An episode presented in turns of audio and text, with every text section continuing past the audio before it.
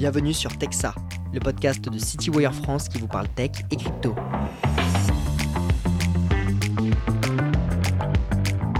Bonjour à tous et à toutes, bienvenue dans ce podcast. Je suis Auguste Grillon-Dumoulin, journaliste pour CityWire France. Aujourd'hui, nous allons traiter d'un sujet brûlant qui est la réglementation crypto. Euh, pour ça, j'ai avec moi Hugo Bordet, responsable des affaires réglementaires à l'ADAN, l'association pour le développement des actifs numériques en France, qui fédère et porte la voix de plus de, plus de 200 entreprises crypto. Euh, Hugo, bonjour. Bonjour Auguste. Alors Hugo, comme je l'ai dit, on va parler réglementation crypto. C'est un sujet qui est vraiment d'actualité, que ce soit aux États-Unis, en Europe ou en France. On voit que euh, de chacune des parts de l'Atlantique, en tout cas, il y a des, des, choses qui se mettent en œuvre en ce moment. Alors, avant, pour commencer, je pense qu'on peut euh, s'intéresser d'abord au cas des, États-Unis, car en général, on dit souvent que c'est cette zone du monde quand même qui, mène la danse en termes d'innovation. Alors, pas plus tard que la semaine dernière, c'est Coinbase, la seconde plus grosse plateforme euh, d'échange au, monde de crypto-monnaies, qui a menacé tout bonnement de euh, quitter le territoire américain en mettant en avant l'incertitude réglementaire qui empêche de conduire sereinement un peu le, le business aux États-Unis. Euh, je pense que cette affaire, elle est assez symptomatique, on va dire, de l'environnement euh, réglementaire, euh, de, ce qui se passe en tout cas aux États-Unis. Alors, pour commencer, est-ce que tu pourrais peut-être nous donner quelques éléments sur ce qui pousse une telle plateforme à agir de la sorte? Alors oui, tout à fait. alors déjà, quand, quand, on parle de réglementation des cryptoactifs et quand on s'intéresse à ce qui se passe en Europe d'une part et aux États-Unis d'autre part, on se rend compte assez rapidement qu'il y a deux approches une approche aux États-Unis qui, je dirais, est plutôt cas par cas. Et euh, au niveau européen, une approche qui euh, est plutôt une approche de structuration où on fait le choix justement de, de, mettre en place, de légiférer, de mettre en place des réglementations ad hoc pour les marchés de cryptoactifs. Euh, sur le cas de Coinbase, il faut bien comprendre qu'il y a un sujet assez important qui est la compétitivité de cette entreprise. On est sur un marché qui est en constante évolution. Euh, où les leaders d'aujourd'hui ne seront peut-être pas les leaders de demain. Quand on regarde le marché en 2014, on se rend assez rapidement compte que certains acteurs qui, à l'époque, étaient numéro un sur ce marché ne le sont plus, ou en tout cas plus réellement aujourd'hui.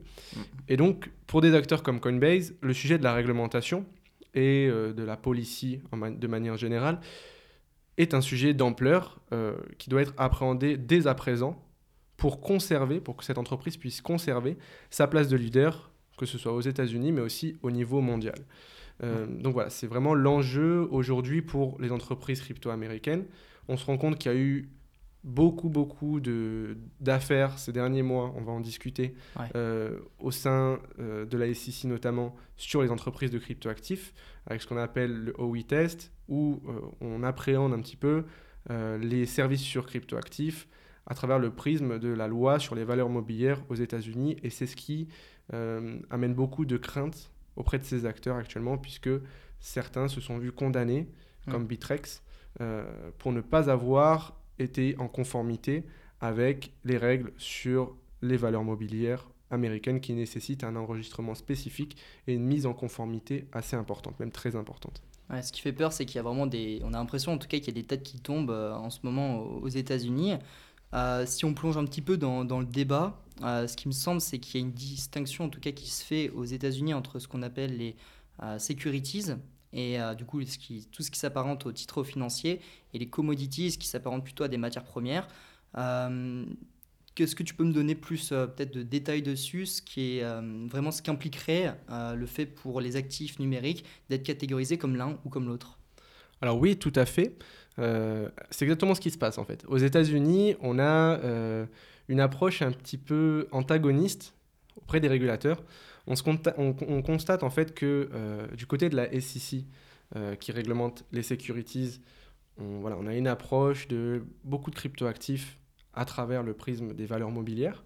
Donc, il est arrivé très souvent que des analyses juridiques mènent à des qualifications de services sur actifs numériques ou directement des actifs numériques comme des securities, et à contrario, du côté de la CFTC, qui réglemente les commodities, donc euh, toutes les matières premières, euh, on a une approche qui est davantage à travers justement ce prisme-là des matières premières, comme l'or, considérant par exemple le Bitcoin, mmh. l'or numérique, finalement, comme une commodité. Euh, et donc si on se penche sur euh, les... Je ne suis pas un, expert de droit américain, mais si on se penche sur les, conséquences juridiques que ça peut avoir, notamment à travers le prisme des securities, euh, ça nécessite, comme je l'ai évoqué, un enregistrement, si on propose des services en lien avec des securities, auprès de la SEC. Euh, enregistrement qui nécessite de mettre en place une diversité d'obligations, notamment de blanchiment, euh, pour se mettre en conformité avec les lois sur la valeur mobilière, qui euh, par moment ne sont pas forcément adaptées avec les spécificités du secteur crypto, et donc qui finalement pour les acteurs par moment très souvent nécessitent d'adapter un petit peu leur, leur manière de fonctionner, ce qui finalement, à, travers cette approche casuistique, n'est pas forcément le plus, le plus adapté, le plus proportionné euh, pour encadrer cette nouvelle classe d'actifs, à part que sont les cryptoactifs, les actifs numériques en France. Je vois des, procédures qui peuvent vraiment avoir du coup des, impacts sur le business model de, ces entreprises. Et du coup, si on regarde du côté un peu des risques, quels sont, est-ce qu'il y a un risque en gros à ce que ces entreprises soient catégorisées euh, Enfin, quel risque pèse si, elles sont, si les actifs numériques sont mis dans la mauvaise catégorie? Alors, il y en a plusieurs, forcément. Euh, le principal, finalement, c'est d'être appréhendé comme une banque traditionnelle, comme des entreprises d'investissement traditionnelles. On sait que c'est le secteur qui est le plus régulé, euh, avec une réglementation qui euh, ne rentre pas parfaitement dans les cases du, de ce que sont les actifs numériques. Je dirais plutôt l'inverse, les actifs numériques ne rentrent pas réellement dans les cases hmm. de la réglementation financière traditionnelle. Euh, et donc, à travers cela, plein de conséquences peuvent en découler.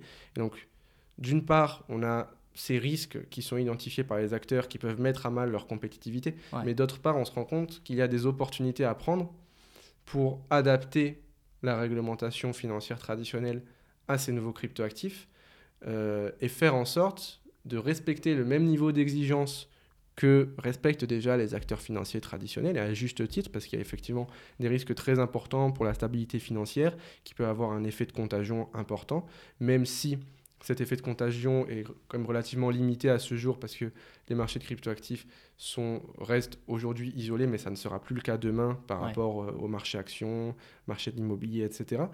Et, euh, et en fait, rentrer dans, les, dans, dans, des nouvelles cases pour respecter les mêmes, les mêmes exigences et assurer aussi la sécurité, au-delà de la stabilité des, marchés, la sécurité des investisseurs mmh. qui, par moment, peuvent être exposés à différents abus, abus de marché comme délit d'initié, manipulation de cours euh, ou euh, des, actes, des actes de criminalité financière comme du blanchiment.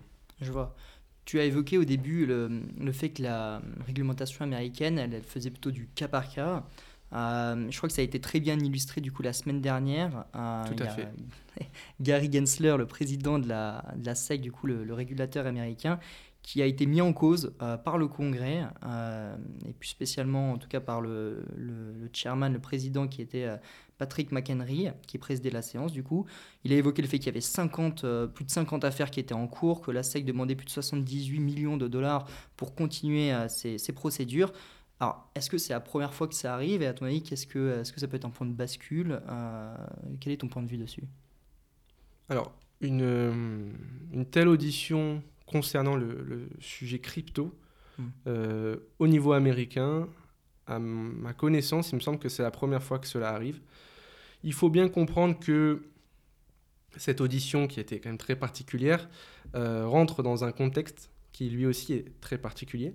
Euh, en fait, cette audition qui est menée en fait par le comité de la Chambre des US sur les services financiers, euh, qui appartient euh, en fait à la Chambre des représentants, la Chambre basse du Congrès américain, joue un rôle de superviseur sur les actions qui sont menées par la SEC sur les marchés financiers, le marché des securities et aussi, a fortiori, les marchés crypto, puisqu'il euh, il y a un interventionnisme assez fort de la SEC sur les sujets crypto aux États-Unis. Chapeaute leur activité.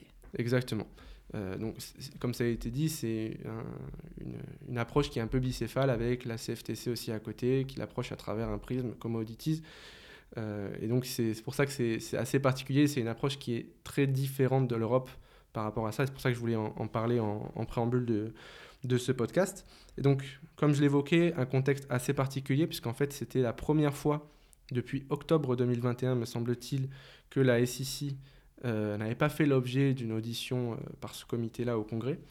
Et donc, depuis lors, il y a eu pas mal de mouvements sur les marchés crypto. je pense, si on se focalise à travers le, le prisme américain, il y a eu des affaires endogènes à notre secteur qui étaient assez importantes, qui concernaient des acteurs notamment américains, comme FTX US, comme Celsius, comme BlockFi. Donc, tu l'as évoqué, Auguste, il y a eu, depuis la prise de, de fonction de, de, de M. McHenry, plus de 50 affaires qui ont été intentées par... Euh, de Gary ou de McHenry? Non, de McHenry. D'accord, ok. Qui ont, donc, McHenry qui a pris ses fonctions au début de l'année 2023. D'accord. Ah depuis, depuis euh, cette période-là, plus de 50 affaires ont été intentées par la SEC. Euh, et donc, on constate qu'il y a quand même une, prolifération. Donc, il y, a un petit peu une double approche qui est de dire, euh, effectivement, les marchés euh, de cryptoactifs sont exposés à des risques très importants, notamment sur le territoire américain, quand on constate les, les faits antérieurs qu'il y a pu avoir depuis, octobre 2021, si on, prend cet objectif de calendrier. Et d'un autre côté, il y a eu aussi beaucoup de, de, cas qui ont été intentés par la SEC qui font d'une part peser un risque d'insécurité juridique sur ce, ce, que sont certains cryptoactifs comme l'Ether, ça a été évoqué dans le cadre euh, de cette audition, on pourra en rediscuter, mais aussi d'autre part, plus généralement, sur la compétitivité du, des marchés de cryptoactifs au niveau américain.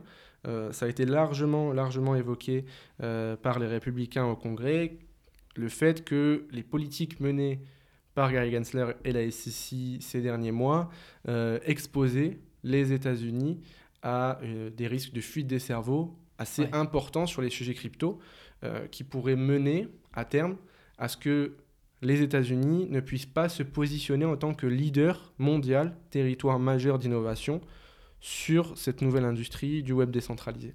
Et donc ça, c'est la principale crainte qui a été évoquée par Greg. Sur Coinbase, c'est un sujet assez particulier. Il y a eu des rumeurs, effectivement, à la suite de l'affaire intentée par les SEC sur l'exchange Bitrex. Bitrex qui est accusé d'avoir violé les lois sur, la, sur les valeurs mobilières aux États-Unis, considérant qu'il fournissait des services cryptoactifs considérés comme des securities sans être enregistrés auprès de la SEC eh ben, on réplique un petit peu ça sur Coinbase. il y a eu des, des rumeurs qui ont émergé, considérant qu'en fait, Coinbase était dans le viseur de la SEC et serait un petit peu le prochain sur la liste. Ce qui a vraiment fait peur à euh, plusieurs observateurs, euh, et notamment à certains républicains au Congrès. Je rappelle qu'en parallèle, euh, ces personnes ne font pas partie des mêmes partis politiques. Gary Gensler appartient au Parti démocrate.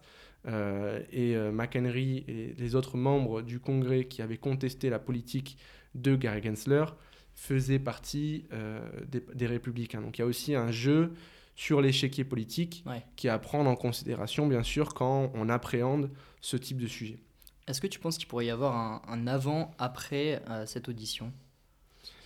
Alors, oui, je pense qu'il y aura un avant-après cette audition, tout simplement parce que Déjà, il y a beaucoup de, membres du Congrès américain qui ont demandé la démission de Gary Gensler.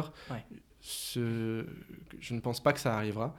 Euh, en tout cas, pas euh, suivant euh, uniquement ces, débats-là. Ça, ça pourrait, ça pour, les, discussions pourraient partir de là et, et hmm. prendre de plus en plus d'ampleur, poussant Gary Gensler au départ. C'est une éventualité. Mais je, je, pour l'instant, je n'y crois pas vraiment. Mais en tout cas, ce qui est sûr, c'est qu'il y a eu des discussions qui ont été énormément discuté euh, par les différentes parties prenantes de notre industrie, euh, et notamment sur la qualification de l'Ether en tant que securities. Et euh, ce qui ressort des discussions au Congrès, c'est extrêmement intéressant sur ben, la prise de position assez délicate qu'a la SEC en ce moment sur le sujet des securities et des de la qualification de certains cryptoactifs comme l'Ether en tant que securities ou commodities. Parce que McHenry a euh, fait une injonction, même plusieurs injonctions euh, à, à M. Gensler, lui demandant euh, tout simplement, oui ou non, si l'Ether, le deuxième cryptoactif le plus capitalisé sur les marchés crypto, était ou non un securities. Et Gary Gensler a, prouvé énormément de mal à euh, répondre à cette question. Euh, et il a essayé de la contourner euh, tant que faire se peut, mais c'était assez compliqué. Et je pense justement qu'il y aura un avant et un après, vu le, retentissement médiatique qu'il y a eu autour de cette affaire, notamment au sein de la sphère crypto. Je vois. Ce qui met en tout cas aussi bien, bien en, avant cette affaire, c'est le manque de clarté du coup réglementaire qu'on peut voir aux États-Unis. Habituellement, peut-être, euh, c'est assez marrant ce qu'on pouvait se dire que les États-Unis, justement, euh, on entend souvent qu'ils euh, réglementent après coup pour favoriser l'innovation. Mais là, dans ce cas-là, on voit qu'en tout cas, l'absence de réglementation, ça les dessert un peu. Ça joue en leur défaveur parce que ça empêche un développement, on va dire, serein des, des sociétés.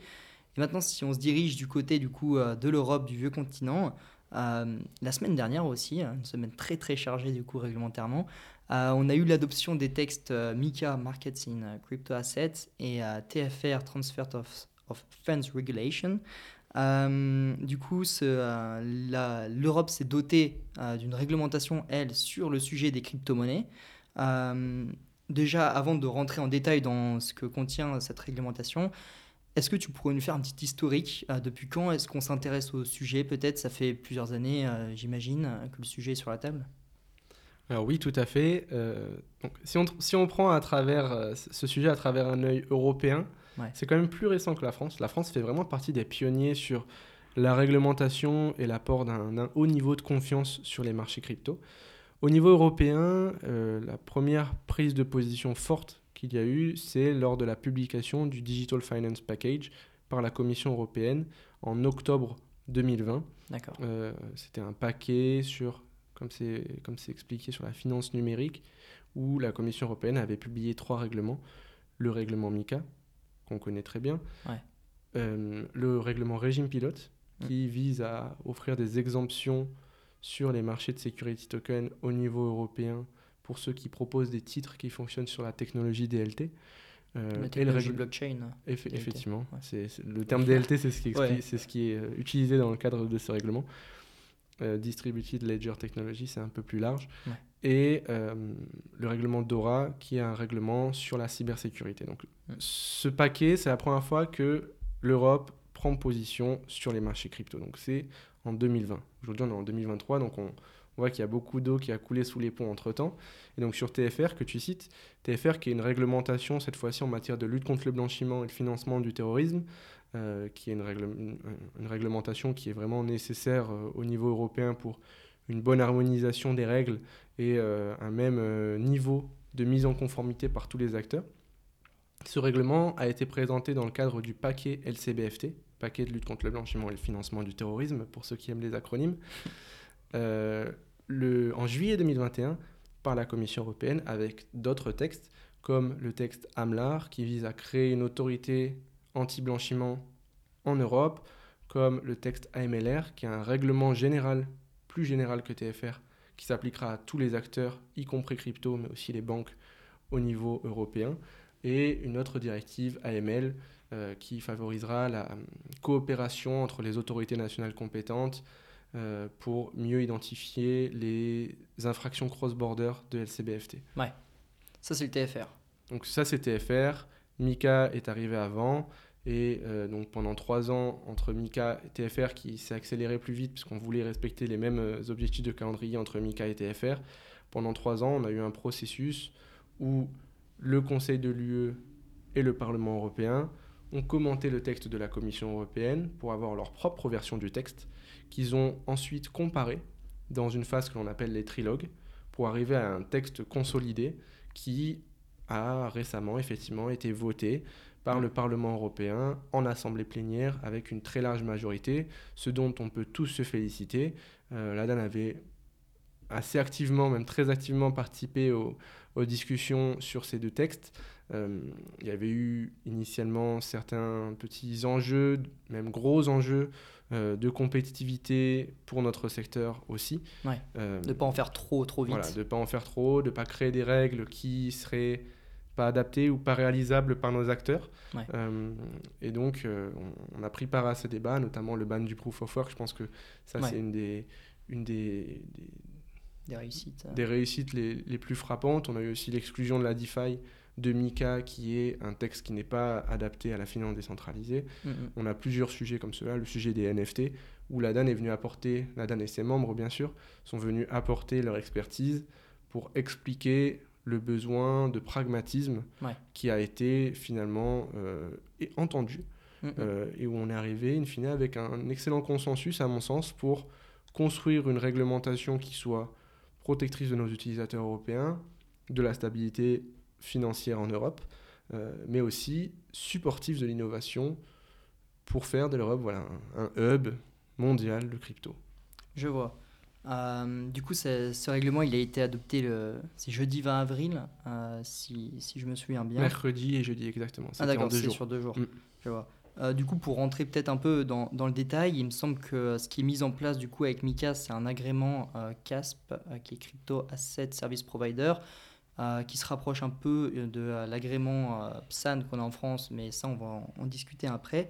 Mais du coup, cet agrément, euh, à quoi il oblige les sociétés? Euh, Est-ce que tu peux nous donner peut-être plus d'informations dessus? Euh, avec plaisir. Donc déjà, qu'est-ce qu'apporte cet agrément CASP euh, Qu'est-ce qu'il apporte de plus, par exemple, que l'enregistrement PSAN en France Ouais. Déjà, l'agrément CASP apporte un level playing field, un même niveau euh, de mise en conformité. Tout le monde va respecter les mêmes règles et tout le monde sera euh, du coup soumis au même niveau d'exigence dans tous les pays de l'Union européenne. L'harmonisation, c'était important. Exactement. La France est l'un des pays précurseurs sur le sujet de la réglementation. On avait un niveau réglementaire, un, cadre réglementaire à deux niveaux, avec un enregistrement obligatoire, un agrément facultatif, euh, qui était assez poussé, même très poussé par rapport à la jeunesse de notre secteur en 2019. Euh, et, euh, et donc, ça nous mettra au même niveau que certains pays qui, aujourd'hui, par exemple, n'ont pas de cadre pour les marchés de cryptoactifs sur leur territoire. Donc ça, c'est extrêmement important. On augmente les exigences, en On tout cas dans augmente les, les exigences et donc la sécurité et aussi la concurrence finalement. Parce que tout le monde sera soumis aux mêmes règles. Ça, c'est extrêmement important. D'un autre côté, ça permet aussi d'ouvrir les acteurs crypto à un nouveau marché. Si je prends encore une fois l'exemple de la France, un acteur qui est enregistré en tant que PSAN, prestataire de services sur actifs numériques, euh, sera autorisé à fournir ses activités sur cryptoactifs uniquement en France. Avec Mika, on aura un système de passporting où je pourrais exporter en fait tout mon, tous mes services, toute mon activité dans les différents pays de l'Union européenne. Genre le fameux passeport européen qu'on retrouve même du coup pour les entreprises financières classiques. Exactement, tout à fait, comme euh, l'agrément PSI euh, pour euh, les entreprises d'investissement par exemple. Et donc, qu'est-ce qu'exige Mika cette fois-ci? Il y a un volet de règles qui est quand même finalement assez similaire à ce qui est prévu dans, dans la réglementation MIFID-MIFIR. Finalement, Euh, une réglementa- c'est une réglementation financière en fait qui vise à encadrer les acteurs euh, en leur euh, obligeant de déposer un dossier où ils devront respecter tout un florilège d'informations, à l'instar d'obligations d'information sur qui ils sont, leur activité, des obligations en matière de gouvernance, pense notamment à ce fit and proper, donc des questions d'honorabilité, Ouais. de compétences des dirigeants, euh, des exigences en matière de contrôle interne, de gestion des conflits d'intérêts, mais aussi des, des exigences assez intéressantes euh, sur le- pour revenir un petit peu sur l'obligation d'information, sur l'empreinte environnementale des protocoles de consensus que l'on va fournir. Ça, c'est un petit peu le, ce qui a été apporté de nouveau dans le cadre des trilogues. Euh, des obligations en matière euh, d'exigences prudentielles euh, et de ségrégation des actifs Ouais. pour éviter de aussi reproduire peut-être des erreurs qui ont pu être commises par des acteurs non européens et frauduleux. Ouais. Mais justement, On pense à FTX. on pense, on pense à FTX et donc ce type d'affaires fait que l'Europe, en Europe, on aura un système clair qui permettra d'éviter en fait de de- de- d'avoir ce type de d'affaires qui ont euh, porté préjudice Mhm. à euh, l'image de notre secteur euh, de manière assez globale. Des exigences aussi en matière de cybersécurité, avec des obligations de mettre en place un programme cyber, de respecter des audits de sécurité, donc de faire appel à des prestataires, euh, des obligations toujours d'information, mais cette fois-ci pas vis-à-vis du régulateur, mais vis-à-vis du client, donner une information claire et non trompeuse sur les risques associés euh, aux services sur euh, cryptoactifs qu'on va euh, fournir. Donc euh, voilà, comme tu, comme tu le vois, il y a énormément de règles, j'en oublie. hein. Il y a Ouais. des règles de bonne conduite, euh, règles d'abus de marché à respecter, etc. euh, qui, qui font qu'on a une réglementation qui sera très complète sur les marchés crypto où les acteurs crypto vont, ça devra encore être euh, étayé dans le cadre des textes de second niveau qui vont être menés par l'ESMA et le BA, donc l'autorité européenne des marchés financiers et l'autorité bancaire européenne. Euh, mais une fois que tout ce, ce, setup sera mis en place, on aura vraiment un cadre complet pour les marchés crypto en Europe. On l'espère d'ici fin 2024. En théorie, euh, le texte qui entrera en vigueur dans les prochaines semaines, qui sera publié en fait au journal officiel de l'Union européenne dans les prochaines semaines, devrait entrer en vigueur 18 mois, en application 18 mois après. D'accord. On vise une entrée en application. C'est pour permettre aux entreprises de, s'adapter à cette période. Exactement, exactement. C'est une, période transitoire. Ouais. Euh, donc on, vise une entrée en application de ce texte pour la fin d'année 2024, peut-être début d'année 2025 si, euh, si les délais s'allongent un petit peu plus. Et, euh, et, donc après, ça laissera encore place à une période de grand-père, on appelle ça, où les acteurs qui auront déjà obtenu des autorisations au niveau national comme l'EPSAN disposeront de 18 mois supplémentaires ah, pour se mettre en conformité avec les exigences du règlement MICA. D'accord. Bon, on va revenir sur le, sur le sujet du PSAN et de la France juste après. Mais juste avant, par rapport à toute la, batterie d'exigences que tu, que tu viens de, dont tu viens de parler, est-ce que tu ne penses pas qu'on pourrait assister certainement après à une, sorte de consolidation euh, du secteur? Du fait que j'imagine il y a certains acteurs qui ont parlé par exemple d'un système de cybersécurité. Ce pas des choses qui sont faciles à, mettre en place euh, en fonction de l'effectif qu'on a dans, dans la boîte. Euh, est-ce qu'on pourra assister peut-être à des, probablement des acteurs qui vont être un peu laissés sur le bord de la route ou qui vont être repêchés par d'autres? Comment est-ce que tu vois les choses? Alors, déjà, je vais juste revenir un petit peu sur le, sur le sujet cyber. Euh, c'est un sujet que nous on rencontre déjà en France euh, pour l'agrément PSAN, mais aussi dans le cadre de la loi d'ADU et de l'enregistrement renforcé. On a, en fait, l'enregistrement renforcé prévoit que les acteurs disposent d'un système informatique résilient euh, et donc, les régulateurs, on le sait, n'auront pas les mêmes exigences en matière cyber pour la petite entreprise euh, qui emploie quelques, quelques personnes et qui euh, a un niveau de liquidité et quelques, pas beaucoup de clients. il n'aura pas le même niveau d'exigence que vis-à-vis d'un gros acteur internationalisé qui a implanté son siège en France et qui de fait présente des risques quand même significatifs sur le volet cyber en termes de pertes. Donc par rapport à ça, voilà, c'est un petit peu déjà l'idée qu'on a, euh, c'est que les régulateurs ont une approche assez pragmatique, en tout cas en France sur le sujet, et on peut aussi s'en féliciter. Maintenant, sur la transition vers euh, l'agrément MICA, et aussi vers l'enregistrement renforcé, hein, euh, mais surtout sur l'agrément MICA, aujourd'hui, il y a 67 PSAN enregistrés auprès de l'autorité des marchés financiers sur avis conforme de, de l'autorité de contrôle prudentiel et de résolution, la CPR. Euh, et effectivement, sur ces 67 PSAN enregistrés, peut-être que pour certains d'entre eux, la marche de l'agrément européen sera un peu trop haute et euh, qu'ils seront contraints de revoir euh, leur approche du marché, soit en essayant d'appréhender un système en marque blanche ou en marque grise, on l'appelle comme on veut, euh, soit de, se mettre en collaboration avec des acteurs plus traditionnels qui, pour l'un, permettra d'obtenir l'agrément et la possibilité d'opérer sur les marchés cryptoactifs européens, et pour l'autre, permettra d'obtenir une expertise crypto qui leur permettront de déployer leurs services auprès euh, d'une nouvelle clientèle ou d'une clientèle déjà existante qui est, existante, qui est désireuse de, de pouvoir embrasser cette nouvelle classe d'actifs à travers les prestataires auxquels ils font déjà appel. Je vois. Alors maintenant, si on passe un peu sur, euh, sur la France, euh, moi ça fait plus d'un an, un an et demi que je m'intéresse au sujet. Il y a quelque chose qui revient souvent dans les conférences que j'ai fait, c'est euh, la France est pionnière, pionnière en matière de, de législation sur la crypto-monnaie.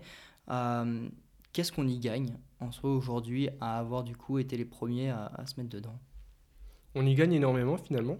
Euh, déjà, si je me penche un petit peu sur le prisme de l'adoption et la structuration des, des cryptoactifs en France, on a récemment sorti une, étude avec KPMG France sur euh, le Web3 et les cryptos, l'adoption par les citoyens et la structuration, les applications dans les différentes industries.